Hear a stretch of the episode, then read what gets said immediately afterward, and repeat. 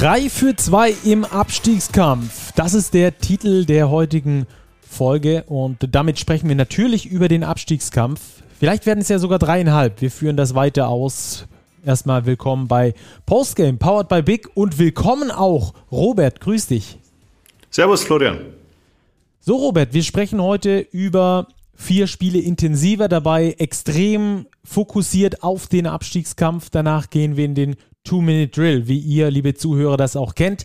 Dann haben wir die Starting Five des Spieltages und dann Big Preview. Da haben wir dieses Mal mit Jonas Matisek gesprochen, beziehungsweise unser Chefredakteur Martin Fünkel hat das getan. Und direkt im Anschluss sprechen wir, weil das Thema da noch mit dazu auch zu tun hat, äh, über ein weiteres Thema, das auch im Heft steht. So viel also schon mal ähm, zum Anteasern, jetzt aber rein in die Materie, rein in den Abstiegskampf, Robert. Lass uns starten. Gießen gegen die Bayern und dieses Mal wollen wir im Gegensatz zu den letzten Wochen nicht den Fokus auf die Bayern selbst richten, sondern eher auf die Gießen 46ers. Der erste Gießener Sieg im 17. Pflichtspiel gegen die Bayern. Ich glaube, die größte Überraschung des Spieltags. 95 zu 94 der Endstand. Ja, fast eine kleine Sensation. Also mit diesem Ergebnis hätte wahrscheinlich niemand in der Liga gerechnet. Ähm, der Tabellenletzte schlägt die Bayern. Klar, die Bayern waren noch ein bisschen, nennen wir es mal, müde von dem Kaunas-Spiel, als sie den Euroleague Playoff-Einzug fix gemacht haben. Die 46ers waren aber gut vorbereitet auf die Bayern und haben wirklich ein gutes Spiel gemacht. Und zwar diesmal über 40 Minuten. Das war ja das, was wir in den letzten Wochen immer wieder angekreidet haben. Da hatten sie oft ein Viertel dabei, meistens war es das dritte Viertel, in dem sie wirklich abreißen lassen mussten. Das ist ihnen gegen die Bayern nicht passiert. Sie haben am Schluss sogar ganz wichtige Würfe getroffen und dann gar nicht mal unverdient das Spiel gewonnen. Ja, vor allem das letzte Viertel war entscheidend, äh, wie so oft, aber hier war es tatsächlich so, dass die Gießener 32 Punkte gemacht haben, 32 zu 27. Bayern hat erst ein einziges Mal in einem Viertel mehr Punkte kassiert und das war in der Pokalniederlage gegen Bayreuth. Da haben sie 33 Punkte ebenfalls im letzten Viertel kassiert. Ähm, also da hatten die Bayern dann vielleicht auch nicht mehr die frischesten Beine nach der geschafften Euroleague-Qualifikation unter der Woche. Bei den Gießnern fünf Punkte im, äh, fünf Spieler im zweistelligen Punktebereich, 55 Punkte aus dem Backcourt, vor allem Jonathan Stark mit einer überragenden Leistung, 25 Punkte, 8 von 10 Dreiern. Was spricht für dich, für die Gießener, dass sie ja, wie soll ich sagen, vielleicht doch noch eine Chance auf den Klassenerhalt haben. Soweit würde ich bei den Gießenern jetzt noch gar nicht gehen. Ähm, du hast Jonathan Stark angesprochen. Er war ja so ein Spieler, der ging ein bisschen durch ein Tief in den letzten Wochen und jetzt hat er wirklich mal gezeigt, was er zu leisten imstande ist. Sechs Dreier reingeworfen, vor allem ganz, ganz wichtige Dreier auch im letzten Viertel. Also da hat er die Mannschaft getragen und letztlich haben die Gießen 46ers das geschafft, was wir auch die letzten Wochen schon oft thematisiert haben. Sie haben von all ihren Leistungsträgern eine konstant gute Leistung bekommen. Und das ist entscheidend, wenn man sich die Kaderzusammenstellung in Gießen anschaut. Der Kader ist jetzt qualitativ nicht der hochwertigste in der Liga. Das heißt, die Leistungsträger, die müssen liefern. Und das ist gelungen. Ein Brandon Bowman macht 16 Punkte. Deontay Garrett scored 14. Scotty James Jr. Double-Double, 12 und 10. John Bryant ebenfalls 12 und 10. Jonathan Stark 25. Ferdinand Zülker gibt wichtige Minuten von der Bank, 8 Punkte. Das heißt, da hat das Kollektiv mal wirklich funktioniert. Alle Spieler haben ihre Rolle ausgefüllt und das war dann letztens auch zum Sieg gegen einen haushohen Favoriten wie die Bayern gelangt hat.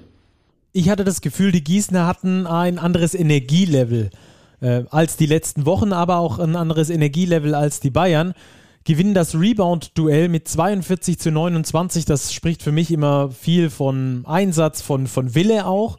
Und ähm, auch 31 zu 21 Freiwürfe. Also 31 Freiwürfe für die Gießener, 21 bei den Bayern. Auch das spricht für mich äh, für mehr Wille, mehr Energie. Hast du das äh, ähnlich wahrgenommen, wo du das Spiel gesehen hast? Ja, würde ich schon sagen. Also das ist aber auch nichts Neues bei Bayern-Spielen nach Euroleague-Auftritten. Darum, man konnte jetzt in den sozialen Netzwerken ja oft schon lesen, oh, ein arroganter Auftritt der Bayern, Wettbewerbsverzerrung. Auch mit dem Hintergrund, dass Coach Andrea Trinchieri aus privaten Gründen nicht dabei war. ich fand den Auftritt, muss ich persönlich sagen, nicht arrogant dabei. Und das war eigentlich ein Auftritt, wie man ihn in dieser Saison in der BBL, vor allem nach Euroleague-Spielen, schon häufig gesehen hat.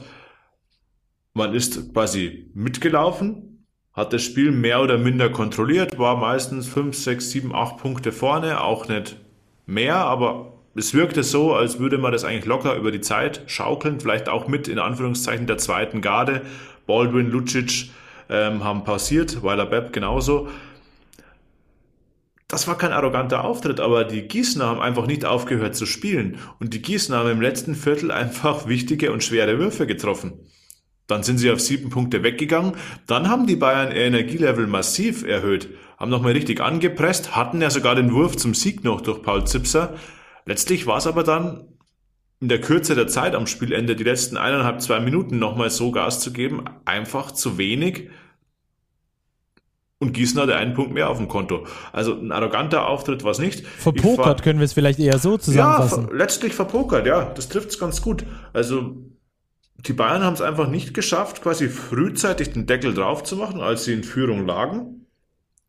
Gießen hat dann die wichtigen Würfe getroffen und die Bayern haben es dann nicht mehr geschafft, das Ruder komplett rumzureißen. Im Münchner Lager, glaube ich, wird man sich über die Niederlage ärgern. Andererseits ist es auch kein Beinbruch. Gut, man steht jetzt wieder punktgleich mit Oldenburg, die jetzt ja Vierter sind. Hat wieder ein bisschen den Anschluss an Alba Berlin verloren. Ja, aber solche Niederlagen passieren, wenn man jetzt auch in die anderen internationalen Ligen schaut. Ich glaube, Mailand hat jetzt verloren zu Hause gegen Varese, auch ein Team, das nicht in den Playoff Plätzen steht. Das passiert einfach. Klar, in Gießen sollte es mit dem Anspruch des FC Bayern nicht passieren. Aber man muss einfach sagen, die Gießen 46ers haben an diesem Abend ein gutes Spiel gemacht, haben schwierige, wichtige Würfe getroffen und haben daher wirklich verdient gewonnen. Ja, die Gießen 46ers verlassen damit den letzten Tabellenplatz, stehen auf Platz 17 und sind damit noch zwei Siege hinter dem MBC stehen aber, wie gesagt, nach wie vor auf diesem Abstiegsplatz. Wir werden den MBC und Raster Fechter auch noch näher beleuchten und auch über das Restprogramm dieser ähm, Mannschaften sprechen. Äh, deswegen würde ich jetzt sagen, lass uns zum nächsten Spiel kommen, nämlich MBC gegen Gießen. Wir kommen ja dann am Schluss nochmal, wenn wir diese drei Spiele abgeschlossen haben von diesen drei Hauptkandidaten ähm, für den Klassenerhalt bzw. für den Abstieg. Äh, dann kommen wir nochmal aufs Restprogramm und können dann auch drüber sprechen, was wir in Zukunft noch von ihnen erwarten oder was noch passieren muss, dass sie dann tatsächlich auch in der Liga bleiben. Also nächstes Spiel MBC gegen Chemnitz. Der MBC verliert knapp im Ostderby, wie es ja hochstilisiert wurde, 84 zu 86 heißt es da am Schluss. Chemnitz als Aufsteiger gewinnt zum zweiten Mal und entledigt sich damit alle Abstiegsängste, würde ich mal sagen. Ähm, der MBC, der könnte weiter in die Bredouille kommen. Das liegt aber nicht am Topscorer. nee, am Topscorer Michael Michalak liegt sicher nicht. Der hat wieder bärenstarke 29 Punkte aufgelegt, wobei man auch sagen muss, er hat nur vier von zwölf von draußen geworfen. Ähm, für den MBC ist das eine extrem bittere Niederlage. Ich glaube, man hat schon sehr drauf geschielt, in heimischer Halle gegen die Niners mal wieder einen Sieg einzufahren. Jetzt sind sieben Niederlagen am Stück für den MBC, somit nur noch zwei Siege vor, vor Gießen. Also die Gefahr, dass man da hinten reinrutscht, besteht jetzt auf jeden Fall noch, weil der Trend spricht aktuell gegen den MBC und so wie das Spiel gelaufen ist, wird man sich im Lager der Wölfe schon arg ärgern, weil da war eindeutig mehr drin. Ja, nur zwei Siege aus den letzten zehn Spielen äh, für den MBC. Die letzten lass mich nicht lügen, ich gucke nochmal nach, die letzten sieben Spiele in Folge haben sie jetzt damit verloren. Es kam ja, sie hatten äh, viele Top-8-Teams in den letzten Spielen und jetzt hat man halt gedacht, Chemnitz Derby, das könnte man äh, noch irgendwie reißen. Vor allem mit einem Sieg hätten sie acht Siege gehabt und Chemnitz wäre bei neun gestanden. Also da hätte man sogar noch irgendwie äh, anknüpfen können. Aber so ist das dann natürlich ein Ticken schwerer für den MBC. Der MBC mal wieder mit einer ordentlichen Punkteausbeute von 84 Punkten. In der Offensive sehe ich eigentlich die Probleme äh, von den Weißen Felsern nicht so extrem. Auch wieder fünf Spieler gehabt, die in Double Ditches scoren. Michal, Michalak, über den hatten wir schon gesprochen, mit 29 Punkten. Aber da gibt es ja natürlich auch äh, statistische Wermutstropfen. Denn Chemnitz mit 21 Offensiv-Rebounds und Chemnitz gewinnt auch das Rebound-Duell mit plus 18. Das spricht für mich eine deutliche Sprache. Ja, vor allem, das war in der ersten Halbzeit ganz auffällig. Da haben die Niners wirklich dominiert am offensiven Brett, haben sich eine zweite Chance nach der anderen erarbeitet. Der MBC hat sich dadurch aber nicht abschütteln lassen. Sie sind halbzeitübergreifend Ende zweites Viertel, Anfang drittes Viertel durch den 16 zu 0 Lauf sogar in Führung gegangen, waren bis zum Schluss im Spiel, haben sich dann für mein Verständnis ein bisschen zu sehr auf Einzelaktionen verlassen in der Schlussphase, während die Niners da nochmal den Ball gut geteilt haben. Und dann wären wir auch wieder bei den Assists. Die Niners verteilen 19 Assists, mehr als die, nicht 19 mehr, aber insgesamt mehr als die, als die Wölfe. Die Spielanlage der, der Niners hat am Schluss, glaube ich, einfach ein bisschen den Unterschied ausgemacht. Für den MBC, ja, du hast es angesprochen. Offensiv ist das okay mit 84, wobei man es, wir haben es ja auch die letzten Wochen besprochen, da haben wir sogar gesagt, glaube ich, der MBC müsste es mal wieder den schaffen, den Gegner unter 90 zu halten, um eine gute Siegchance zu haben. Das ist ihnen gelungen mit 86 Punkten für Chemnitz. Jetzt machen sie selber halt nur 84. Reicht halt nicht ganz. Ja, sehr, sehr ärgerlich aus Sicht der Weißenfelser. Ja, denn die hätten mit einem Sieg äh, sich äh, fast alle Abstiegssorgen entledigen können.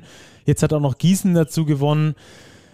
Wie gesagt, aufs Restprogramm kommen wir gleich nochmal zu sprechen. Am Schluss äh, gewinnt Chemnitz gegen den MBC und ähm, das finde ich ja so eine Geschichte dieser Saison.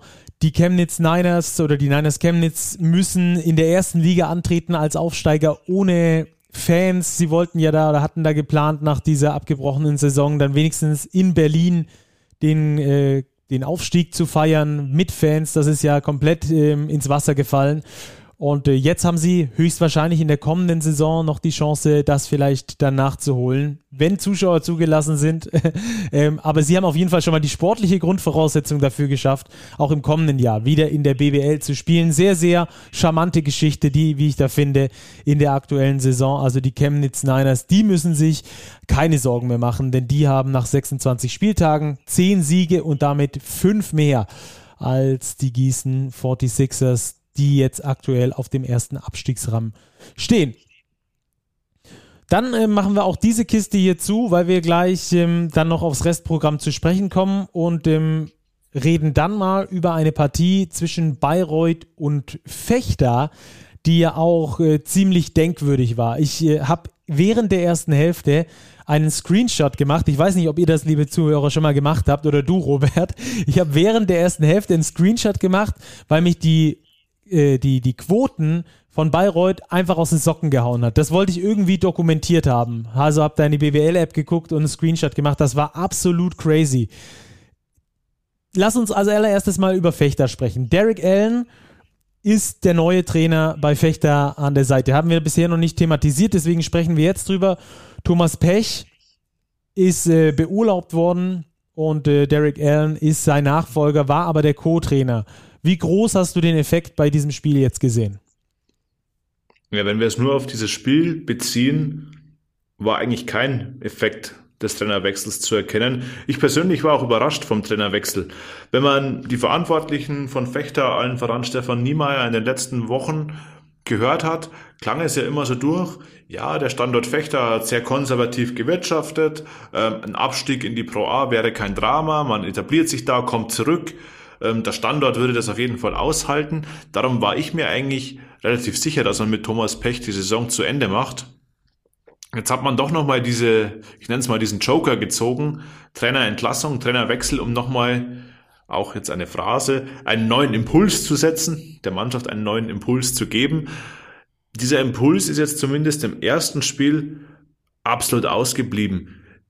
Ich meine, es ist schon bezeichnend, wenn der Coach nach nicht einmal zwei Minuten im Spiel die erste Auszeit ziehen muss. 0 zu 7, Derek Allen nimmt die Auszeit. Fechter war nicht bereit, auch für dieses Spiel. Es zieht sich durch die letzten Wochen durch. Und das ist im Abstiegskampf ganz, ganz schwierig. Wenn du so schlecht in die Spiele reinkommst, da gibt's dann meistens nichts mehr zu ernten. Und so war es jetzt auch diesmal gegen Bayreuth. Ja, das war, ähm, Du, du formulierst es sehr vorsichtig. Ich fand, das war katastrophal in der ersten Halbzeit. Das ist mal wieder, muss man schon fast sagen, in der Vergangenheit, ähm, in den letzten Spielen, die man gesehen hat, einfach nicht erstligareif gewesen. Sie bekommen wieder 58 äh, Punkte hinten rein, ähm, sind minus 23 zur Halbzeit. Bayreuth trifft in der ersten Halbzeit 71,4 Prozent aus dem Feld. Trefferquote, 71,4 Prozent aller Würfe finden ins Ziel fast 67 Prozent aus dem Dreierbereich. Das sind alles für mich äh, schockierende Zahlen, muss ich wirklich sagen. Ich weiß gar nicht, ob ich das äh, über mehrere Spiele hinweg schon mal bei einer Mannschaft in der BBL erlebt habe, dass die wirklich so auch die Hucke voll bekommen haben. Äh, und das ist dann für mich, ich sehe gar nicht so die, die mangelnde Qualität im Kader, weil die Qualität ist nicht die allerhöchste, brauchen wir nicht drüber sprechen, aber es ist für mich jetzt auch nicht die allerschlechteste in der Liga. Und ähm, da dann so äh, immer wieder so viele Punkte auch zu kassieren, das ist für mich ja unglaublich schon fast äh, und spricht für mich einfach auch, dass es in der Mannschaft nicht passen kann, dass es, dass da kein Kampfgeist zusammen entstehen kann. Ja, das ist ganz, wie du sagst, ganz, ganz auffällig. Diese hohen Quoten, es zieht sich jetzt ja durch. Ich meine, das war das Spiel gegen Oldenburg, wo sie auch 60 Punkte in der ersten Halbzeit kassiert haben. Ja, ich glaube sogar weit mehr waren, glaube ich, 67. Oder 67, es macht es nicht besser. Es ist Wahnsinn. Also man kann das jetzt dann auch nicht darauf zurückzuführen, oh, der Gegner hatte jetzt einen guten Tag und trifft jeden Wurf. Genau, das meine es ich. Ja, es muss ja einen Grund geben, dass die Gegner immer so oder sehr häufig so hohe Quoten werfen gegen Fechter. Und ich finde, das Endergebnis ist noch sehr schmeichelhaft mit minus 16 ja. aus Sicht von, von Rasta Fechter, wenn man bedenkt, die waren auch schon 30 hinten. Also da sind sie mit minus 16 noch gut bedient. Und das hat auch Philipp Herkenhoff im Interview nach dem Spiel gesagt, weil da der, der Reporter auch meinte, ja, es wäre doch ein Fortschritt. Man hat in der zweiten Halbzeit, ich meine, wie viele Punkte hat man kassiert? 37 ja, puh, aber wenn ich halt zur Halbzeit schon wieder mit über 20 hinten bin, dann brauche ich nicht darüber zu diskutieren. Jetzt habe ich in der zweiten Halbzeit aber defensiv zugelegt. Ja, Bayreuth hat das aber auch nur noch verwaltet. Also letztlich hatte Fechter in diesem Spiel keine Chance von Anfang bis Ende. Und das ist eigentlich schon besorgniserregend. Ja, Herkenhoff hat dann ja auch da gesagt, mit zu wenig Energie gespielt und wenn sie so spielen wie in der ersten Halbzeit, dann haben sie auch keine Chance auf den Klassenerhalt. Ähm, sehe ich übrigens ganz genauso wie er. Er hat seine, sein Comeback gegeben äh, in diesem Jahr, muss man schon sagen. Vergangenes Jahr im Dezember war er letztmals eingesetzt worden, hatte dann ja diese langwierige Verletzung, kam in 15 Minuten auf 11 Punkte, konnte Fechter weiterhelfen, aber ich weiß nicht, ob er der ähm, entscheidende Stein ist, der Fechter da nochmal weiterbringen kann. In diesem Spiel zumindest konnte er es nicht sein, obwohl er gut gespielt hat, aber äh, Fechter als Mannschaft konnte da leider dann trotzdem nicht weiterbringen. Also, äh, Raster Fechter damit wieder auf Tabellenplatz 18 mit vier Siegen aus 26 Spielen. Ähm, zu dem Spiel müssen wir natürlich auch noch über Bayreuth sprechen. Da erstmal Glückwunsch an Basti Doret zum 300. Dreier in seiner BBL-Karriere. Äh, kleine Randnotiz. Und ähm, die Bayreuther, die pirschen sich mal so ein bisschen äh, ja, ich würde sagen, ein Let eine letzte Hoffnung Richtung Playoffs. Oder wie siehst du es? Ja, auf jeden Fall. Wenn man da jetzt hier mal bei den Bayreutern in die Ergebnisse schaut, die sind richtig gut in Form. Also da ist jetzt dieser Sieg gegen Fechter, der war ungefährdet. Und wenn man dann davor schaut, okay, gegen Ludwigsburg knapp verloren, nur mit fünf Punkten. Davor aber Sieg gegen Chemnitz, Sieg gegen Würzburg, Sieg gegen Kreilsheim, Sieg gegen Bonn und gut, Gießen, das war eine ärgerliche Niederlage, aber das sind fünf Siege aus den letzten sechs Spielen. Also der, der Trend stimmt auf jeden Fall.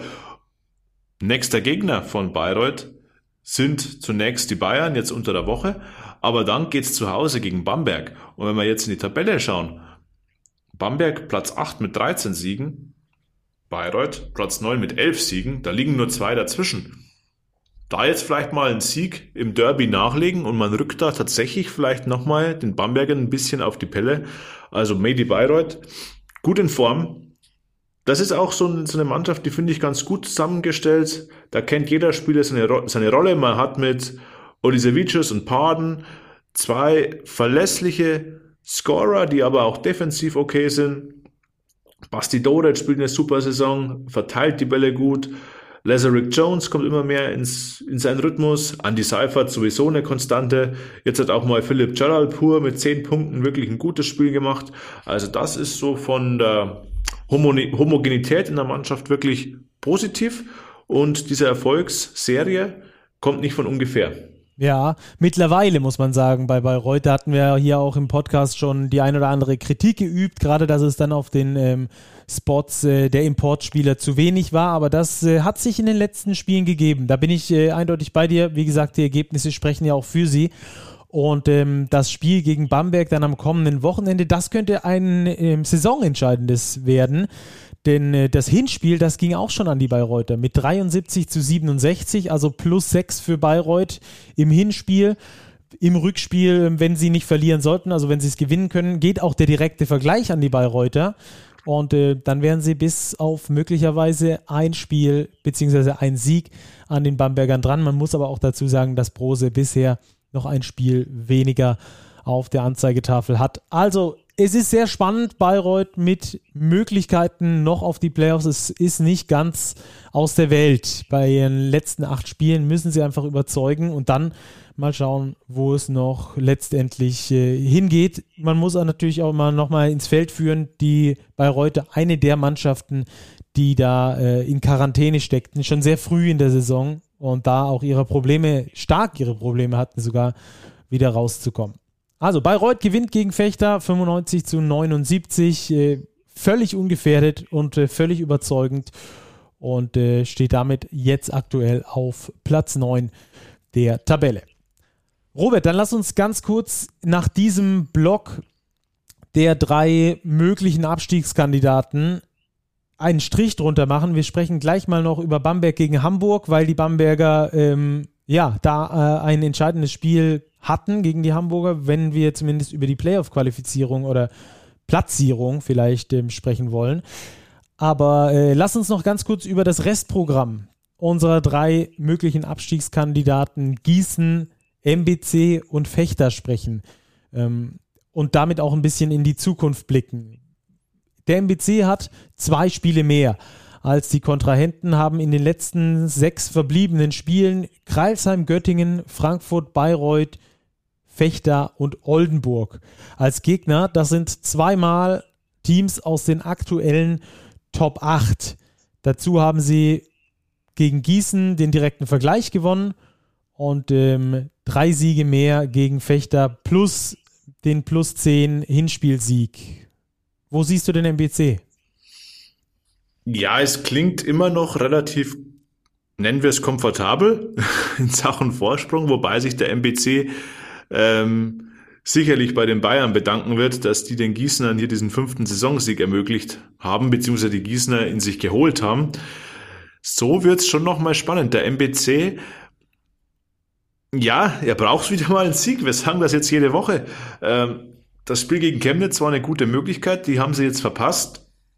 Ich sehe den MBC aber auch zum Beispiel gegen Kreilsheim, auch wenn es ein Top-8-Team ist, nicht chancenlos. Die Wordens haben auch ihre kleinen Problemchen aktuell. Danach Göttingen, Frankfurt, auch das sind Spiele, wo sie eigentlich nicht chancenlos sein sollten, genauso wie Bayreuth oder Fechter. Also Stand heute würde ich sagen, hat der MBC von diesen drei Teams, die wir jetzt ausführlich besprochen haben, meiner Ansicht nach die besten Karten auf den Klassenerhalt. Ja, um das vielleicht nochmal dieses Zahlenwirrwarr von vorher nochmal zusammenzufassen für euch. Gießen ist zwei Siege hinter dem MBC und hat den direkten Vergleich verloren, bräuchte also mindestens drei Siege, wenn der MBC jedes Spiel verlieren würde. Aber der MBC, wie gesagt, hat noch das leichteste Restprogramm. Dann gehen wir einen Platz weiter runter, da sind wir schon bei den Gießnern. Wie gesagt, die haben zwei Siege Rückstand auf den MBC plus direkten Vergleich verloren und haben dann noch Göttingen, Ulm, Alba, Ludwigsburg, Chemnitz, Fechter, Bamberg und Braunschweig. Ihr hört an den Namen schon, es sind ähm, ein paar Top 8 Mannschaften dabei und zwar auch welche von ganz, ganz oben.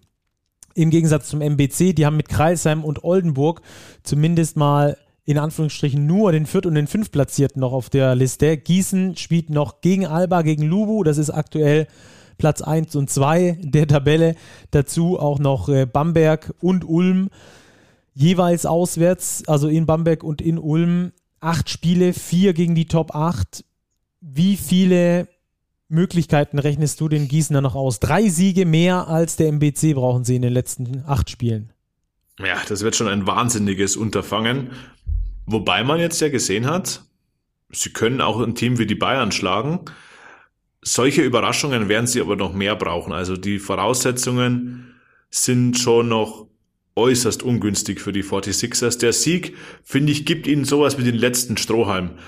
Hätten sie das Spiel jetzt gegen die Bayern verloren mit drei Siegen plus direkter Vergleich Rückstand auf den MBC, hätte ich gesagt, in Anbetracht dieses Restprogramms, dass es kaum noch eine Chance gibt. Jetzt gibt es noch eine kleine Chance. Es gilt halt jetzt für die 46ers einfach aus diesem Sieg so viel Selbstvertrauen rauszuziehen, wie nur möglich, um vielleicht gegen Göttingen gleich nachzulegen und so eine Miniserie zu starten um da vielleicht auch den Druck auf den MBC zu erhöhen. Der MBC, wenn den Atem der Gießener spüren wird, fängt vielleicht auch an nachzudenken, die Spiele vielleicht nicht mehr ganz so locker anzugehen. Das tun sie wahrscheinlich aktuell sowieso nicht in ihrer Niederlagenserie von sieben Spielen derzeit. Aber das wird für Gießen schon sehr, sehr, sehr, sehr schwer werden. Ja, möglich, rechnerisch möglich, natürlich, und daran werden sie sich auch hochziehen. Und wenn sie sagen, jetzt, äh, ich glaube, das war auch so ein Signalding gegen die Bayern. Äh, wenn wir geg selbst gegen die Bayern eine Chance haben, dann haben wir gegen jeden in der Liga eine Chance. Äh, ich glaube, wenn sie auch mit dem entsprechenden Mindset rangehen, dann äh, könnte da nochmal was passieren. Und wenn eben der MBC auch nochmal unter Druck gerät. Aber stell dir vor, der MBC gewinnt jetzt in den nächsten ein, zwei Spielen äh, mindestens einmal, äh, dann sieht es da auch schon etwas dusterer aus für Gießen. Dann lass uns noch über Fechter sprechen, auch über deren Restprogramm, die übrigens die, ja, die am wenigsten Mut machende Last 10 haben, also in den letzten zehn Spielen einen Sieg, neun Niederlagen für Fechter. Dieser eine Sieg war auch so ein Überraschungsding gegen Ulm. Die haben als Restprogramm Hamburg, Chemnitz, Bamberg, Kreilsheim, Alba, Gießen, den MBC und Würzburg. Also die spielen noch sowohl gegen Gießen als auch gegen den MBC in den letzten drei Partien. Auch Würzburg, über die müssen wir gleich noch sprechen, wenn wir in den Two-Minute-Drill gehen, denn die könnten noch so eine halbe Nummer sein, die auch noch ein bisschen zittern muss. Wir wollen da nicht mehr randichten, als da ist, aber so ganz sicher können die auch noch nicht sein. Was versprichst du dir von Fechter? Wenig. Also ich glaube kaum, dass es für Fechter noch eine Chance gibt. Also die aktuelle Verfassung der Mannschaft spricht gegen sie, die nächsten Spiele sprechen gegen sie. Man könnte natürlich jetzt argumentieren, wenn sie in den nächsten Spielen ein, zwei Siege holen, dann haben sie an den letzten drei Spieltagen mit Gießen, MBC, Würzburg quasi direkte Kontrahenten nochmal im direkten Duell. Aber wenn man bedenkt, dass Fechter jetzt für den Klassenerhalt vier, wahrscheinlich sogar fünf Siege brauchen wird aus den letzten Spielen. Das ist für mich eigentlich kaum vorstellbar, wenn man bedenkt, dass sie jetzt aus 26 Spielen nur vier Siege geholt haben. Ich meine, wo soll das herkommen? Und ein Punkt bei Fechter, den haben wir vorher noch nicht angesprochen, wenn, mich, wenn wir uns den Kader anschauen. Sie haben zwar sieben spielfähige Ausländer aktuell, Jean Salomon ist ja noch verletzt, ist ja der achte, aber ich sehe bei Fechter keinen Spieler, der da so herausragt oder der, der sagt, er nimmt jetzt mal das Ruder in die Hand. Das ist auch noch, glaube ich, ein Punkt, der den Fechter vom MBC und Gießen unterscheidet. Beim MBC hat man Michael Michalak, den Topscorer. Man hat auch Quinton Hooker, der wirklich Akzente setzen kann. Man hat einen Sergio Kerusch, einen Mentalitätsspieler. Gießen hat John Bryant. Die haben jetzt auch einen Jonathan Stark, der wirklich mal ein gutes Spiel gemacht hat. Das sehe ich bei Fechter nicht. Auch ein Brandon Thomas beispielsweise, der schon mit allen Wassern ja, in der BWL gewaschen ist. Genau, und bei Fechter, ja, man hat einen Edgar Sosa jetzt dazugeholt. Stefan Peno ist nicht der Spielertyp, auch nach seiner Verletzung kann er, konnte er oder kann er noch nicht an sein früheres Niveau anknüpfen. Und die anderen Importprofis, ein Jordan Barnett, ein Jesse Hunt, ein Will Voorhees, das sind für mich eher Rollenspieler. Das sind aber nicht die Spieler, die da in die erste Reihe treten und sagen, die vorangehen und die Mannschaft zu solchen Siegen, die sie jetzt brauchen, führen. Und darum glaube ich, dass Fechter in den verbleibenden Spieltagen nicht mehr zu retten sein wird. Ja, Fechter hat dann auch noch das äh, Hinspiel mit 10 verloren gegen den MBC beispielsweise. Das müssten sie dann auch noch drehen, also mit 11 gegen, gegen äh, den MBC gewinnen, falls sie dann noch was drehen wollten. Plus äh, sehe ich bei Fechter halt auch das Problem, wenn wir nur mal die nächsten fünf Spiele betrachten, dann ist da Hamburg einmal. Die sind aktuell Sechster. Dann ist Chemnitz, okay, die sind Zwölfter. Dann kommt Bamberg, die spielen um die Playoff-Teilnahme, die sind eh aktuell Achter. Dann kommt Kreilsheim, die sind aktuell Fünfter. Und dann kommt noch Alba Berlin, die sind aktuell Zweiter. Das sind die nächsten fünf Spiele von denen. Also vier davon sind gegen Playoff-Contender, die äh, im Ellenbogengerangel um die besten Playoff-Plätze auf keinen Fall nur ein Zentimeter nach rechts oder links weichen werden.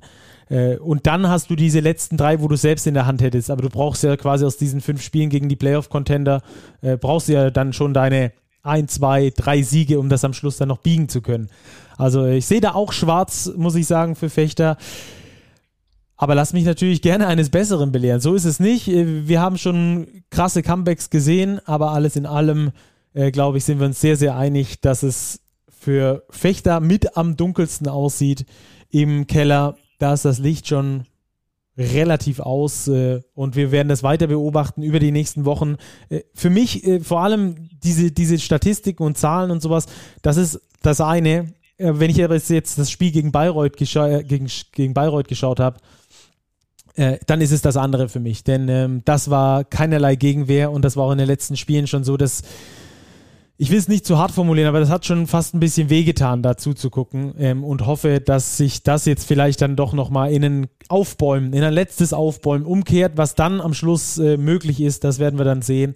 Äh, aber ich wünsche es wirklich Fechter, weil ich finde, das ist ein toller Basketballstandort, dass die sich dann nochmal auflehnen gegen das Ganze, wie man es jetzt beispielsweise bei Gießen gesehen hat oder wie es auch in der Partie gegen die Ulmer war, als sie ihren einzigen Sieg aus den letzten zehn Spielen geholt haben. Also Bayreuth gewinnt gegen Fechter, das hatten wir schon und die drei Restprogramme, das haben wir damit auch abgehakt. Ähm, schaut da gerne auch nochmal in unsere Show Notes rein, da werden wir euch die Tabelle, die Tabelle auch nochmal zur Verfügung stellen und äh, da könnt ihr dann selbst nochmal ganz genau nachrechnen, was, wie, wo ist. Dann lass uns die vierte Partie noch äh, etwas ausführlicher besprechen, denn auch die war sehr interessant, Robert. Bamberg gegen Hamburg. Bamberg verliert 64 zu 76. Äh, beide hatten davor fünf Siege in Folge, waren die längsten Siegesserien der aktuellen äh, BBL, beziehungsweise bis sie halt wieder verloren haben. Die aktuellsten äh, Siegesserien waren das. Wer holt den wichtigen Sieg in dem Playoff-Platzierungskampf? Das war die Frage davor. Die Antwort darauf: Hamburg. Völlig verdient, ja. Die Towers haben typischen Pedro Kayes Basketball gespielt, obwohl Pedro Kayes ja gar nicht dabei war, der mit Magen-Darm-Infekt äh, zu Hause bleiben musste. Also mit so einem Spielverlauf hätte ich nicht gerechnet. Das muss ich ganz ehrlich gestehen. Das war defensiv von den Hamburg Tausende, vor allem in der ersten Halbzeit, allererste Sahne. Die haben sich da auf 17 Punkte schon abgesetzt, haben Bamberg nur 25 Punkte gestattet. Ähm, Bamberg ganz schwach von außen geworfen, lag auch an der Defense der Towers, aber die Towers auch in der 1 gegen 1 Verteidigung ganz giftig, ganz enger Mann, haben die Bamberger wirklich genervt, entnervt zu 18 Ballverlusten gezwungen. Das war vor allem in Anbetracht, dass es auch ein Auswärtsspiel war, wirklich eine ganz, ganz starke Leistung der Towers, die jetzt drei Siege Vorsprung haben vor Bamberg. Ja, Bennett Hund hat nach dem Spiel gesagt, wir waren nicht ready am Anfang. Ähm, darauf wäre das natürlich zurückzuführen, aber ähm, damit nimmt man, glaube ich, den Hamburgern auch äh, etwas weg, denn äh, Hamburg hat dafür gesorgt, dass die Bamberger nicht ready waren und ähm, dieses Energielevel vielleicht auch nicht matchen konnten. Das zeigt sich in ein paar Statistiken. Robert hat es gerade schon gesagt, Bamberg mit 18 Turnover, Bamberg mit einer Dreierquote von nur 26 Prozent und unter 40 Prozent aus dem Feld über das komplette Spiel geworfen. Das kann natürlich mal ein schlechter Tag sein. Ja, das wird wahrscheinlich auch dazugekommen sein, aber aus meiner Sicht ist es da ähm, ja halt auch so, dass da die Defense dazu beiträgt. Äh, genauso wie wir das vorher gesagt haben, dass Bayreuth so gut getroffen hat ähm, da hat die schwache Defense dazu beigetragen. Hier bei diesem Spiel hat die starke Defense der Hamburger dazu beigetragen, was ja ihr Prunkstück ist. Ich habe äh, vergangene Woche mit Marvin Willoughby sprechen können und äh, auch der hat äh, eindeutig gesagt, dass die Hamburger da äh, ganz großen Wert darauf setzen und dass sie sich darüber auch definieren möchten, aus einer harten Defense in eine schnelle Offense zu kommen. Und äh, das hat dann gegen die Bamberger ganz gut geklappt. Damit die Hamburger äh, ja, haben ihren, ihre Playoff-Ambition nochmal extra gefestigt, sind jetzt, wie du gesagt hast, drei Siege davor, Ähm, was sagt das über Bamberg aus, wenn Bennett Hund und Matthäus Seric deine Topscorer Nummer 2 und 3 sind, hinter Kravish, der 12 Punkte macht? Mhm. Ja, Matteo Seric hat nochmal so ein bisschen Energie reingebracht äh, von der Bank der Youngster. Ja, die Hamburger haben es geschafft, durch ihren Druck die Bamberger Leistungsträger zu kontrollieren. Ein Michele Vitali kam nicht so richtig zum Zug. Äh, Tyler Larsen hat nach seiner Verletzung offensiv immer noch Probleme, was ja auch völlig legitim ist. Aber auch David Kravish war zwar perfekt aus dem Feld, hat aber das Center-Duell gegen Mike Koza dann doch verloren. Und das, obwohl David Kravish einer der besten Center der Liga ist. Das spricht also ganz klar für Mike Koza. Auch Devon Hall, eher mit einem gebrauchten Tag, konnte wenig Akzente setzen, hat auch nur 14 Minuten gespielt. Und diese Energie, ich finde das bei den Towers immer ganz interessant. Man sieht es schon immer an der Starting Five. Ich glaube, es ist kein Zufall, dass Max Di Leo immer startet. Der startet nicht, weil er offensiv der große Spielgestalter ist oder da die Dreier reinhaut, sondern der startet, weil der von Anfang an, von der ersten Sekunde dieses Energielevel bringt.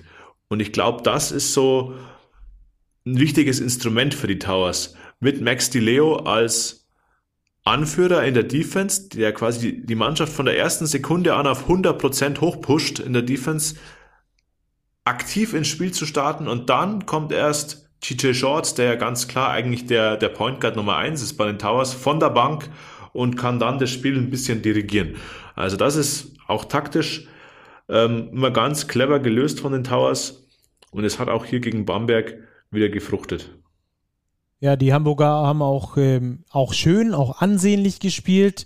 Auch Justus Hollatz hat mich äh, überzeugt, muss ich ehrlich sagen. Zwei wunderschöne Assists gespielt, dazu ein Plus-Minus-Wert von 17. Er hat den besten Plus-Minus-Wert ähm, oder den fast besten, den zweitbesten Plus-Minus-Wert aller Spieler ähm, im kompletten Spiel. Er hat sogar den besten. Den besten, ähm, ja. Genau, den besten mit Plus-Minus 17. Also hat er richtig abgeliefert ähm, in seinen fast 29 Minuten. Hat mir auch sehr gut gefallen, auch gestartet. Äh, und das ist ähm, ja einfach ein ansehnlicher Basketball der mit viel Kampf, mit viel Emotion verbunden ist und ähm, dem die Bamberger dann nicht ganz standhalten konnten. In diesem Moment für die Bamberger geht es jetzt darum, die Playoffs abzusichern und das können sie mit einem Sieg gegen Bayreuth schaffen. Da dieses Spiel dann am kommenden Wochenende, da werden wir natürlich auch nochmal genauer drauf gucken, was sich dann da äh, so tut. Aktuell stehen die Bamberger auf Platz 8 in der Tabelle und ähm, können sich, wie gesagt, die Bayreuther da selbstständig vom Hals halten mit einem Sieg dann im Spiel im kommenden. Und die Hamburg Towers, die dürfen sich jetzt wieder etwas weiter nach oben orientieren, denn die haben aktuell nur zwei Siege weniger als die Hakro Merlins Kreilsheim und ein Spiel weniger. Also da ähm, die Möglichkeit, äh, vielleicht auch noch Tabellenplatz 5 klar zu machen, anzugreifen, denn dann würde man auf die EWE e Baskets Oldenburg aktuell treffen und auf keinen von Ludwigsburg, Alba oder Bayern. Also da ist auch noch die Motivation relativ groß. Die Hamburg Towers nicht umsonst aktuell mit einer Siegesserie von sechs Spielen in Folge. Also die machen richtig Spaß zum, Zusa zum, zum Zuschauen und ähm, gewinnen am Schluss mit 76 zu 64 gegen die Bamberger. Lass mich hier noch kurz einhacken, Flo weil du gesagt hast, die spielen so energiegeladenen Basketball. Man muss aber auch sagen, sie spielen sehr kontrollierten Basketball. Das fand ich gegen Bamberg auch besonders beeindruckend. Da stehen nur acht Turnovers in der Statistik. Und insgesamt haben sich nur zwei Spieler, nur zwei Hamburger überhaupt einen Turnover erlaubt. Das waren TJ Shorts mit vier und Cam Taylor mit zwei. Die anderen beiden waren Team-Turnovers. Shot Clock Violation und so weiter. Das heißt, nur zwei aller eingesetzten Spieler haben überhaupt einen Turnover begangen. Also das spricht auch für die Qualität der Towers. Und ich glaube auch, wie du gesagt hast, die schielen nach oben. Klar, sie haben jetzt alle drei großen Bs, Bayern, Bamberg, Berlin geschlagen. Aber natürlich, vielleicht geht noch was in Richtung Platz 4 und dann gegen Oldenburg eventuell. Wobei man auch sagen muss, Oldenburg und Bayern momentan auf 3 und 4 Punkt gleich. Da ist auch noch nicht sicher, wer da letztlich landet. Also das Rennen um die Playoff-Platzierungen ist nicht minder spannend wie der Abstiegskampf. Da gebe ich dir recht. Bin ich absolut bei dir. freuen wir uns auf jeden Fall drauf, dass die Liga da auch äh, so eng und spannend ist und dass sie da ihre ganz eigenen Geschichten erzählt, auch wenn im Abstiegskampf aktuell ja nur noch äh, drei Mannschaften so richtig tief drinstecken oder dreieinhalb. Dazu kommen wir jetzt am besten, denn der Two-Minute-Drill steht an. Wir behandeln kein Spiel länger als zwei Minuten von den jetzt kommenden äh, Spielen und ich starte direkt mal mit Göttingen gegen Ludwigsburg. 81 zu 90 ist der Endstand. Äh, Göttingen schlägt sich lange sehr gut, weil Ludwigsburg es nicht zwingend genug macht.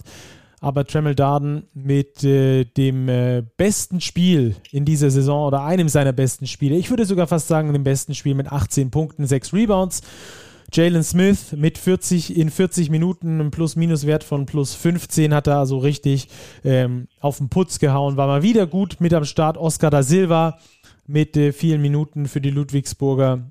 Äh, auch hier wieder guter Plus-Minus-Wert, genauso wie bei Polas Bartolo, der mal wieder abgeliefert hat. Aber die Göttinger mit sehr viel Einsatz, mit sehr viel Emotion, haben den Tabellenführer nicht enteilen lassen. Ähm, haben das Rebound-Duell sogar mit sechs Punkten gewonnen, aber mit zu vielen Turnover, nämlich 16 Stück. Ludwigsburg dagegen nur mit neun Turnovern im Vergleich. Und ähm, das war so ein kleiner, aber wichtiger Faktor am Schluss für die MHP-Riesen, die es trotz unterdurchschnittlicher Quoten, vor allem von der Dreierlinie, da nur 28,6 Prozent geschafft haben, in Göttingen zu gewinnen. Besonders herauszuheben auf Göttinger Seite Odiase und Lomasch mit zusammen 41 Punkten und ähm, dann ähm, noch Raul Korner mit einem doppelten T, der rausgeflogen ist. Aber alles in allem ein äh, knapper Sieg Ey, Raul Korner sage ich schon. Der ist auch rausgeflogen. Ist er Aber auch? Ruhl Moss. Nee, nee. Ruhl Moss. Nee. Nee, So Ruhl Moss ist rausgeflogen, natürlich Ja, mit, so doppeltem, stimmt's. mit, doppeltem, mit doppeltem T. Und ähm, äh, damit war also dann der Ludwigsburger Sieg mit 90 zu 81 zwar knapp, aber verdient, wie sagt man so schön, der Tabellenführer mit etwas mehr Selbstvertrauen am Schluss hat es dann noch gewuppt. Und dann rüber zur nächsten Partie, Bonn gegen Berlin. Robert, und hoffentlich hast du die Namen äh, besser sortiert als ich. Also hier ist Raul Korner nicht rausgeflogen. Er war nämlich gar nicht beteiligt. Will Vogt war zurück an der Seitenlinie bei den Bonnern. Ähm, war vielleicht auch ein Effekt, dass die Bonner sehr, sehr gut in die Partie reingekommen sind mit 13 zu 0. Am Ende mussten sie sich doch mit 75 zu 80 gegen Alba Berlin geschlagen geben. Ja, von dieser hohen Führung gleich zu Spielbeginn war nach dem ersten Viertel, selbst nach 10 Minuten kam noch was übrig. Bonn führte dann noch 22-21, konnte auch das zweite Viertel gewinnen, ging mit einer knappen Führung in die Halbzeit. Dann hat sich aber einfach die Qualität von Alba durchgesetzt. Luke Sigma, Peyton Siever allen voran, die zusammen auf 32 Punkte kamen. Vor allem aber Luke Sigma wieder ein super Allround-Spiel, 17 Punkte, 6 Rebounds, 7 Assists. Also da sieht man, wie wichtig der für diese Mannschaft ist. Ähm, bei Bonn waren es dann wieder zu viele Einzelaktionen in der entscheidenden Phase. In Chris Bepp 4 von 11 Dreier, Alex Hamilton 0 von 5, Mitsovic 1 von 6. Ja, das ist von außen dann halt einfach ein bisschen zu wenig gewesen, um auch hier die Überraschung zu schaffen. So mit bleibt Bonn mit 10 Siegen im Tabellenmittelfeld. Alba festigt Platz 2, setzt sich ab vor Bayern und Oldenburg, hat da zwei Siege Vorsprung, gleichermaßen aber auch zwei Siege Rückstand noch auf die MHP-Riesen. Würzburg gegen Oldenburg. Die Achtung, sehr deutliches Sehergebnis. 66 zu 116. Ja, tatsächlich gewinnt Oldenburg mit 50 Punkten Unterschied. Das ist mal eine richtige dicke Hausnummer. Und äh, Würzburg verliert damit auch in jedem einzelnen Viertel. Im ersten Viertel war es noch am knappsten. Da hat äh, Oldenburg nur mit 5 Vorsprung gewonnen. Zur Halbzeit waren es minus 16 für Würzburg. Und in der zweiten Halbzeit sind sie dann ganz böse unter die Räder gekommen.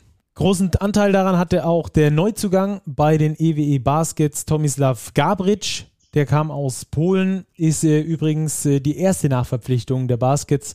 Und ähm, damit sind sie auch die letzte Mannschaft in der BBL, die nicht nachverpflichtet hat. Also sie haben jetzt als letztes auch noch einen Spieler nachverpflichtet. Tomislav Gabric eben, der kommt aus Polen mit 20 Punkten als Ersatz für Nathan Booth. wieder ein Stretch-Vierer, schießt 6 von 6 Dreiern im letzten Viertel. Insgesamt mit Hornsby, Gabric und Paulding drei Spieler, die 20 oder mehr Punkte machen bei den Oldenburgern. Ähm, dadurch, dass es dann relativ früh so entschieden war, ab der Halbzeit spätestens äh, konnte Mladen Drijancic die Spielzeit extrem gut verteilen. Kein Spieler hat mehr als 22 Minuten und 18 Sekunden gespielt. Und äh, wenn Würzburg so weitermacht, dann werden sie vielleicht noch dieses letzte halbe Team, das doch noch unten mit reinrutscht, nur als äh, Orientierung. Sie haben vier Siege Vorsprung vor Fechter und drei Siege Vorsprung vor Gießen. Sie sollten sich nicht ganz sicher sein, dass es, dass, äh, dass es ohne weitere Siege in dieser Saison noch für sie ähm, ganz ohne Folgen bleibt. Aber man muss natürlich auch sagen, die Würzburger wieder mit äh, stark ersatzgeschwächter Mannschaft. Und äh, da müssen sie einfach gucken, dass sie noch den ein oder anderen Sieg holen. Dann sollten sie da auch äh, sicher sein. Jedenfalls äh, kommen sie gegen Oldenburg in eine heimische Halle ganz böse unter die Räder. Dann Frankfurt gegen Kreilsheim, Robert. Ja, auch noch eine kleine Überraschung an diesem Spieltag. Die Skyliners schlagen die Merlins 92-84 und auch das gar nicht mal unverdient, denn die Leistungsträger der Skyliners haben wieder mal geliefert. Auch das haben wir die letzten Wochen schon thematisiert. Matt Mobley steht außer Frage, 26 Punkte. Aber dann war oft das Problem, dass dahinter relativ wenig kam. Jetzt aber wieder Jon Axel Gudmonsen, auch 22 Punkte. Und mit Bruno Vricic, ein junger deutscher Spieler, der mit in die Bresche gesprungen ist mit 16 Punkten. Was letztlich dazu geführt hat, dass die Frankfurter einen knappen Halbzeitrückstand in einen Sieg verwandeln konnten. Wirklich durch eine starke zweite Halbzeit, in der sie 50 Punkte gescored haben. Defensiv haben sie wieder auf Trey Bell Haynes geachtet. Der zwar mit 21 Punkten, 6 Assists, eigentlich eine gute Leistung gebracht hat, aber es sich eben auch 5 Turnover erlaubt hat, 4 Fouls begangen hat. Und das tut den Merlins schon weh, wenn ihre Schaltzentrale nur gut 20 Minuten auf dem Feld stehen kann. Und das hat man jetzt auch wieder gemerkt, dass dieses Fokussieren des Gegners auf Traybell Haynes ähm, ein Schlüssel sein kann in Spielen gegen die Merlins. Also letztlich ein überraschender, aber auch wirklich nicht unverdienter Sieg der Frankfurter, die jetzt bei 11 Siegen und 16 Niederlagen stehen. Ebenso wie die Bonner im gesicherten Mittelfeld. Kreilsheim mit 18 zu 8 weiterhin auf Platz 5 in der Tabelle. Sie haben noch ein bisschen Polster auf die Towers, die von hinten, aber mit großen Schritten sich annähern. Auch nach vorne wären es noch zwei Siege. Aber ich glaube, die Merlins ähm, tun gut daran, nach vorne zu blicken, schauen, dass sie jetzt wieder Siege einfahren. In den Playoffs sind sie sicher dabei. Und dann werden wir sehen, auf welcher Platzierung sie einlaufen werden.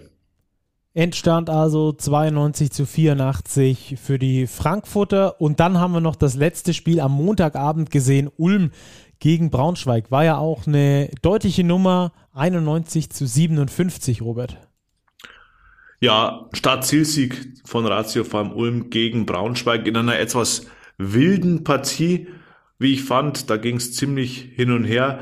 Ähm, die Ulmer letztlich einfach mit mehr Qualität haben sehr gut von außen geworfen. Äh, 15 Dreier bei 26 Versuchen. Da mussten die Braunschweiger abreißen lassen, die nur 25 Prozent von außen geworfen haben, generell nur 36 Prozent aus dem Feld. Ähm, das war einfach zu wenig. Auch indiskutable 44 Prozent Freiwürfe, ähm, nur neun Assists verteilt. Also das war von den Basketball-Löwen Braunschweig einfach zu wenig. Für Ulm wichtiger Sieg wieder in der Spur. Jetzt auch schon im Hinblick auf das Pokal Top 4, das sich ernährt Mitte April. Ähm, da gilt es einfach wieder Fahrt aufzunehmen. Von daher ein wichtiger Sieg, auch für Selbstvertrauen der Ulmer in heimischer Halle. Dann war's das vom 26. Spieltag, zumindest mal von den Spielen, über die wir gesprochen haben, den Abstiegskampf deutlicher beleuchtet. Und dann, Robert, lass uns zur nächsten Kategorie kommen. Die Starting Five des 26. Spieltages. Wer spielt für dich in der Starting Five? Ähm, Jonathan Stark von den Gießen 46ers würde ich als Starting Point Guard nominieren. Einfach weil er der entscheidende Mann war mit seinen wichtigen Würfen im letzten Viertel gegen die Bayern. 6 von 8 Dreier. Das verdient eine Nominierung. Äh, auf Shooting Guard gehe ich nach Frankfurt, aber nicht zu Matt Mobley, sondern zu Bruno Vricic. 16 Punkte, 5 von 7 aus dem Feld und ein überragender Plus-Minus-Wert von plus 24. Und das ist bei einem 8-Punkte-Sieg schon beachtlich, auch in, in, der Hinsicht, dass er 23 Minuten auf dem Parkett war. Also in diesen 23 Minuten, in denen er gespielt hat, plus 24, das ist stattlich. Small Forward, Jamel Darden, du hast es angesprochen, eins seiner besten Spiele in dieser Saison, fand ich auch äh, absolut beeindruckend, was der, der alte Mann Woche für Woche da abreißt. Ähm, 21 Punkte, Effektivitätswert 26, kein einziger Turnover dabei. Wirklich sehr, sehr, sehr, sehr solide, was Darden Woche für Woche bringt. Äh, Power Forward, ja, da nominieren wir den neuen Oldenburger. Also wer in seinem ersten Spiel 6 von 8 Dreier reinwirft, davon alleine 6 von 6 im letzten Viertel, 20 Punkte, Tomislav Gabric, ähm, darf gleich mal in die Starting Five. Und auf Center, ah Flo, da musst du mir helfen. Ich schwanke zwischen Derek Pardon 20 Punkte, perfekt aus dem Feld, 9 Rebounds für den Sieg der Bayreuther gegen Fechter oder Mike Kurzas 22 und 8 gegen Brose Bamberg. Da überlasse ich gerne dir die Wahl.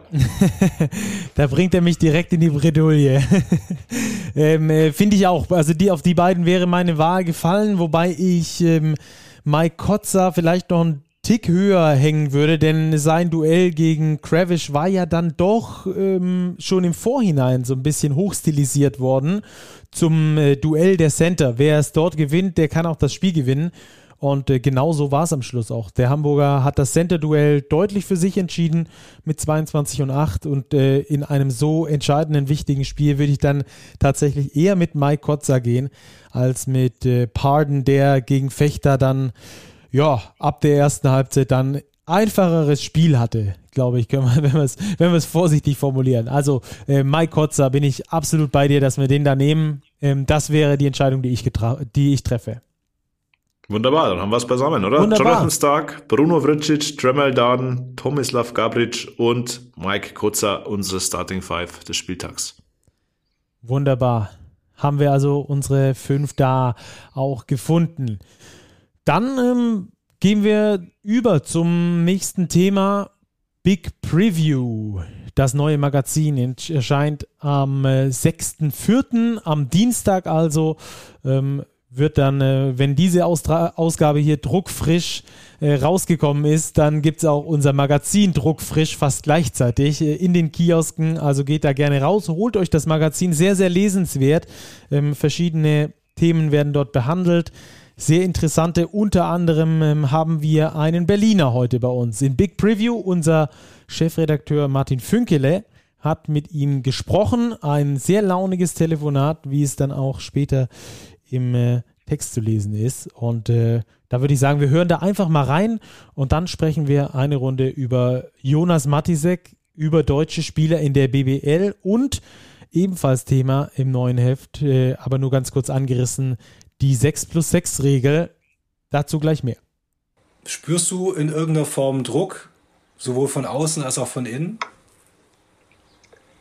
Ähm, auf jeden Fall. Also du hast äh, so toll wie die Umgebung ist, so toll wie deine Mannschaft, dein Team ist, äh, du hast immer Druck. Also letztendlich ist es irgendwie unser Beruf und du musst, du musst am Ende auch abliefern. Ähm, gibt wahrscheinlich Situationen, die, die äh, angespannter sind oder wo die Leute mehr Druck haben als bei uns, auf jeden Fall. Ähm, ich glaube, was man nicht unterschätzen darf, ist halt den, den Druck, den, den, du dir, den du dir selber machst. Also ich bin, glaube ich, auch eine Person, die, die hohe Ansprüche an sich hat, die äh, sich selbst viel Druck macht. Das ist manchmal hilfreich, äh, gerade was vielleicht Trainingseinsatz und äh, halt Motivation angeht. Manchmal ist es auch kontraproduktiv, wenn du mal ein Spiel paar Würfe daneben wirfst und äh, dann es nicht abhaken kannst und sagen kannst, ah, nächstes Spiel ist morgen, sondern, äh, sondern dann irgendwie mit dir haderst und sagst, ah, hätte ich den reingemacht und so, hätten wir gewinnen können. Ähm, aber ich glaube, das ist normal. Das, äh, das gehört irgendwie so zum Sportler-Dasein dazu. Dafür ist wichtig, dass du äh, ja, dass du dich an sowas nicht aufhängst, mhm. sondern, äh, sondern halt äh, ja, möglich, Lösungen findest, wie du, wie du schnell wieder, wieder weitermachen kannst. Short Memory sagen, sagen die Jungs bei uns immer, wenn wir, wenn wir mal blöd ein Spiel verlieren oder man mal mit seiner Leistung nicht zufrieden ist, ähm, finde ich ein ganz, gute, ganz, gutes, ganz guten Spruch, ähm, weil es halt tatsächlich so ist. Du hast irgendwie zwei Tage später, wie gerade in unserem Fall jetzt wieder ein Spiel.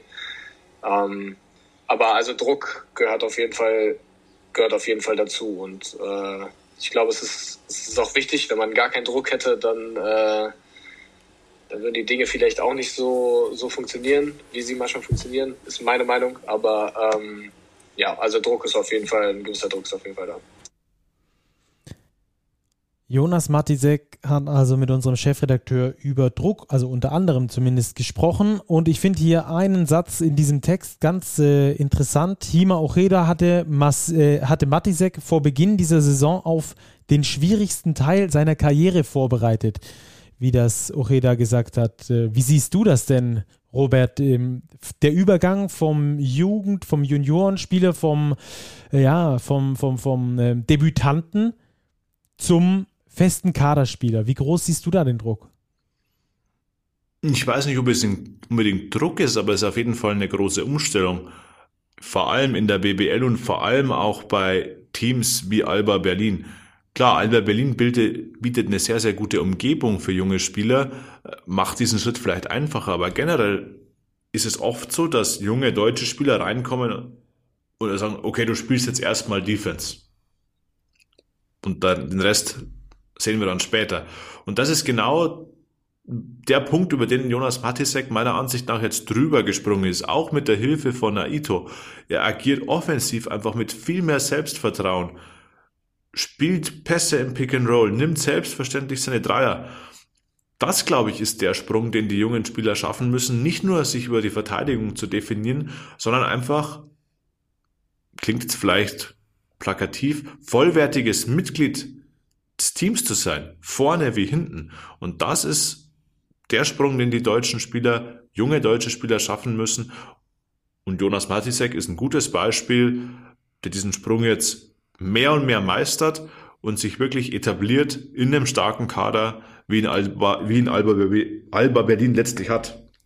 Ja, ich glaube, das ist immer nochmal ein extra ähm, schwieriger Teil, wenn du dich ähm, an einem Standort durchsetzt, wo auf deutsche Spieler gesetzt wird, beispielsweise in Braunschweig, äh, nicht, dass Braunschweig nicht auf Qualität setzen würde, um, um Gottes Willen überhaupt nicht, aber ich glaube, dass es in Berlin dann natürlich nochmal ein Tick schwerer ist, weil da die Leistungsdichte dann halt doch höher ist, wie, wenn wir schon beim Beispiel bleiben, in Braunschweig.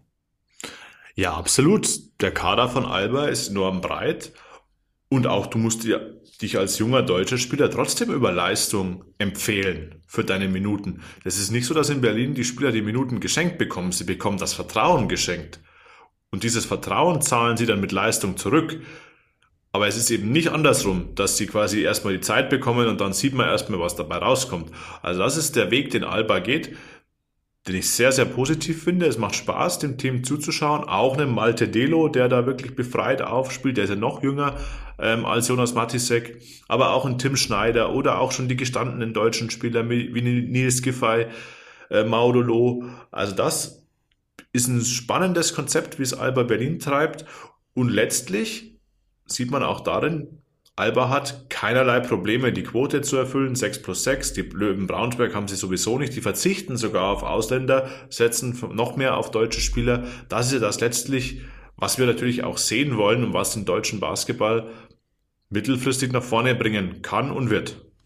Ja, jetzt sprichst du ein ganz, ganz interessantes Thema an. Ähm, auch das wird ganz kurz angerissen bei uns. Es gab ja die News, ich weiß nicht, ob ihr es vielleicht auch über Twitter gelesen habt, ähm, dass die 6 plus 6 Regel verlängert werden soll. Die läuft ja aktuell nur bis zum Saisonende. Die 6 plus 6 Regel ist ähm, am Schluss äh, kurz runtergebrochen, dass äh, mindestens sechs Spieler im Kader einen deutschen Pass haben müssen oder unter der Homegrown ähm, Regelung laufen müssen. Also äh, die können auch einen anderen Pass haben, aber wenn sie in Deutschland ausgebildet wurden, dann zählen die da auch drunter äh, in dieses ähm, 6 plus 6 also diese Regel, die wurde ja zur Saison 2005, 2006 eingeführt. Äh, und ich habe in den letzten Monaten die Gelegenheit gehabt, mit verschiedenen ähm, Legenden auch zu sprechen, beispielsweise Jan Jagler, beispielsweise auch ähm, Ademola Okulacha, die einfach auch gesagt haben, damals, als es diese 6 plus 6 Regel noch nicht gegeben hat, da war es eigentlich fast schon eher von Nachteil,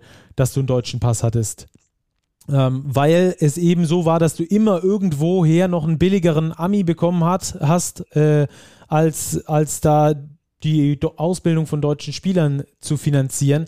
Jetzt äh, soll es diese 6 plus 6 Regelung als Verlängerung geben. Lass uns erstmal hinten anfangen. Robert, äh, wenn du es vergleichst, Spieler wie beispielsweise Jan Jagler, Ademola Okulacha, diese Spielergeneration zur Spielergeneration äh, Jonas Matisek, äh, wer hat da mehr Druck? Hm. Druck. Ich glaube, dass Druck hier die falsche Herangehensweise ist.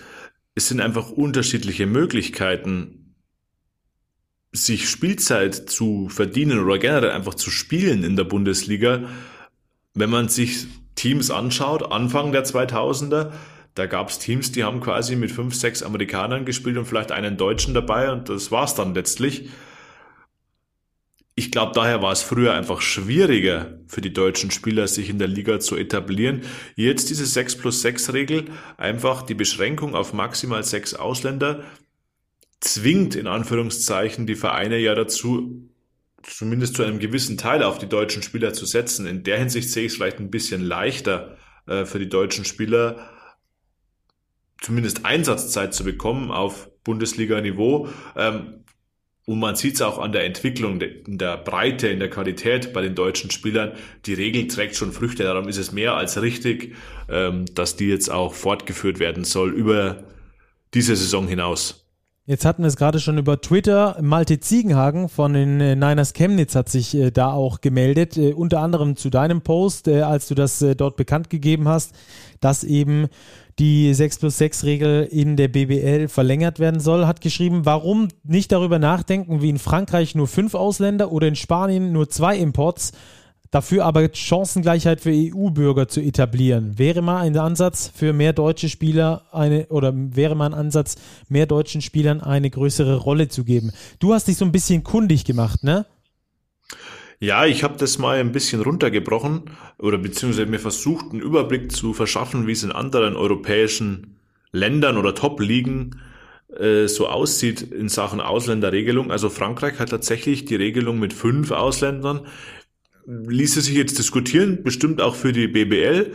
Äh, gibt es Vorteile, gibt es auch Nachteile, vor allem die international agierenden Teams werden da vermutlich Bedenken haben, könnte ich mir vorstellen, weil es dann einfach schwieriger wird, international Schritt zu halten.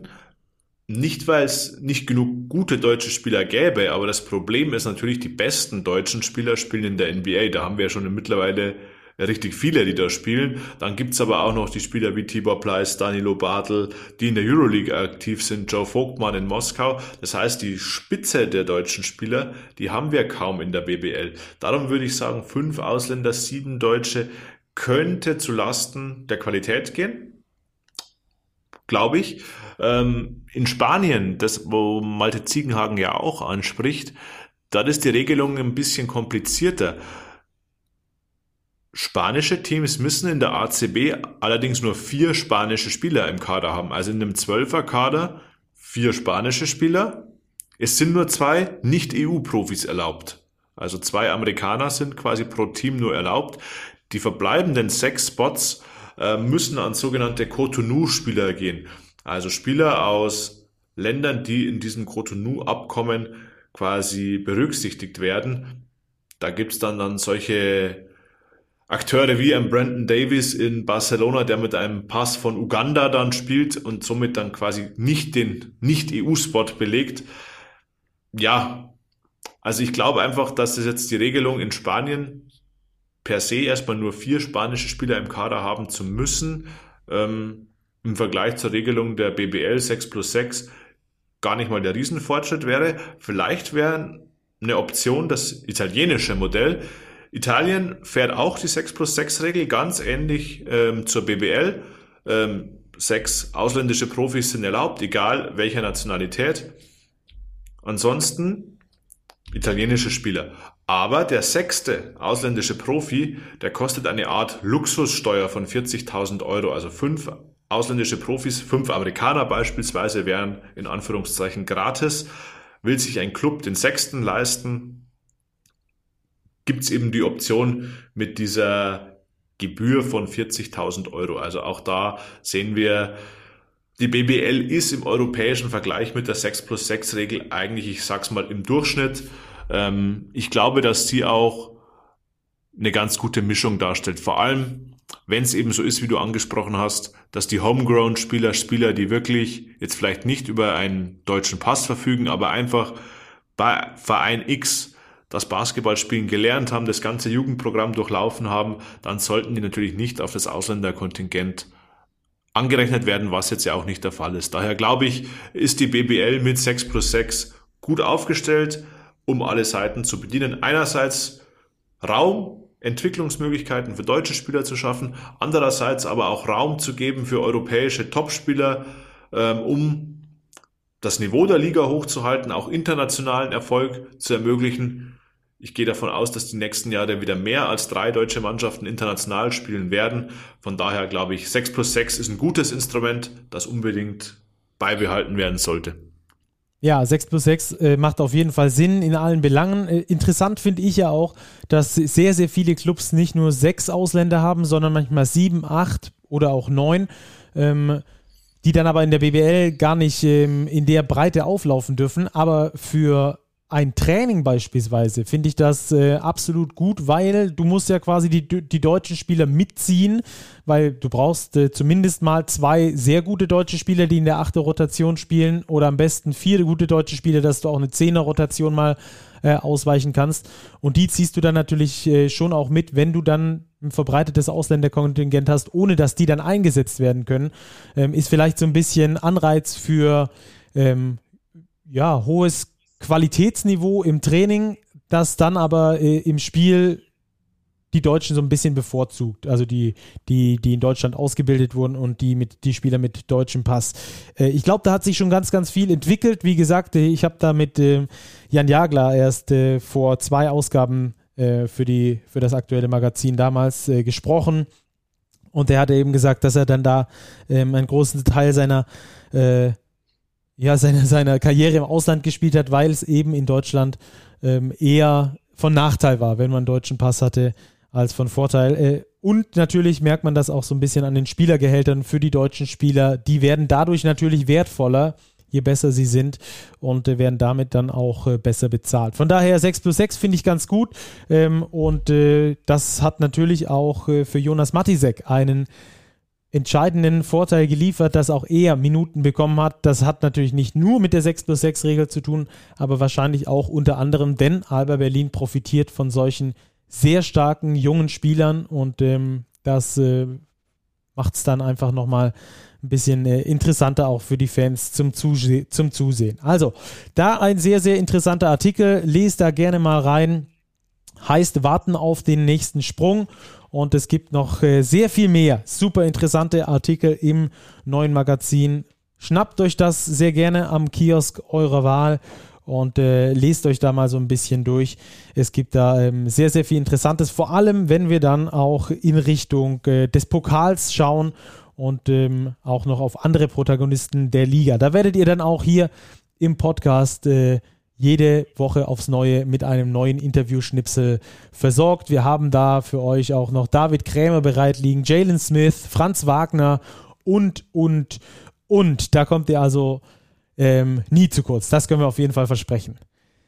So, Robert, dann würde ich sagen, Ostermontag, wir machen hier die Kiste zu und schicken das raus, dass die Hörer da fleißig reinhören können und dann hören wir uns äh, schon am kommenden Wochenende wieder, oder? Auf jeden Fall. Die Bundesliga gibt jetzt ja richtig Gas. Saisonendspurt. So sieht's aus. Mit sehr, sehr vielen interessanten Themen, die wir weiterhin für euch im Auge halten und beleuchten werden. Vielen Dank fürs Zuhören und ähm, wir hören uns ganz bald wieder. Hier war Postgame. Powered by Big. Bis bald. Ciao, ciao.